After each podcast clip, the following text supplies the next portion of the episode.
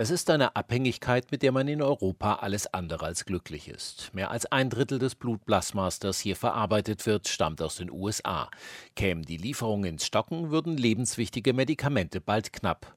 Grund seien auch Versäumnisse der EU, sagt der niederländische Transfusionsmediziner Paul Strengers. E Erst hat die EU das Problem nicht erkannt und dann hat sie nichts getan beim Thema Abhängigkeit vom US-Plasma. In Brüssel haben sich nun Expertinnen und Experten zusammengesetzt aus Plasmaverbänden, Patientenorganisationen und Pharmaindustrie, eingeladen von der EU-Kommission. Die Kommission hat die ganze EU-Gesetzgebung zu den Bereichen Blut, Gewebe und menschliche Zellen auf den den Prüfstand gestellt. Blutplasma nahm dabei eine besonders wichtige Rolle ein. Man habe drei Hauptprobleme gefunden, sagt Eva Maria Ampelas von der EU-Kommission. We have the issue of donor protection, we have the issue of voluntary and unpaid donation and we have the issue of sufficiency. Die Spender von Blutplasma seien nicht ausreichend geschützt, es fehlten Daten über die Langzeitfolgen bei häufigen Spenden. Dann sei das Spendenaufkommen in den EU-Staaten sehr unterschiedlich. In vier EU-Staaten bekommen Spender eine Entschädigung, in den anderen aber nicht. Und schließlich reiche das in Europa gespendete Plasma eben nicht. Das Problem habe sich die EU in den 90ern selbst eingebrockt, sagt Philipp van de Kerkhofe vom Verband der europäischen Blutspendezentren EBA.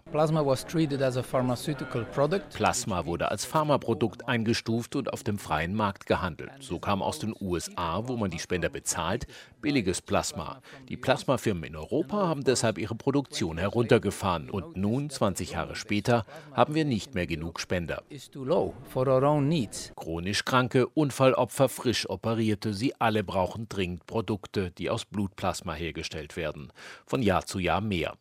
Der Bedarf steigt, aber nicht die Zahl der Spender. Was also tun? Matthias Gessner vom Europäischen Industrieverband EPA. Es gibt vier Vorreiter, das sind Deutschland, Österreich, Tschechien und Ungarn, in denen Plasma gesammelt werden kann im größeren Maßstab. Und wenn andere EU-Länder sich da anschließen würden, dann hätten wir 0, nichts eigentlich das notwendige Volumen zusammen, um Europa ausreichend versorgen zu können. So leicht sei das aber nicht, sagt der Transfusionsmediziner Strengers. Man müsse die Menschen überzeugen, dass sie etwas Gutes tun. Man muss ihnen zeigen, wie sehr Plasma gebraucht wird, wie es den Patienten hilft.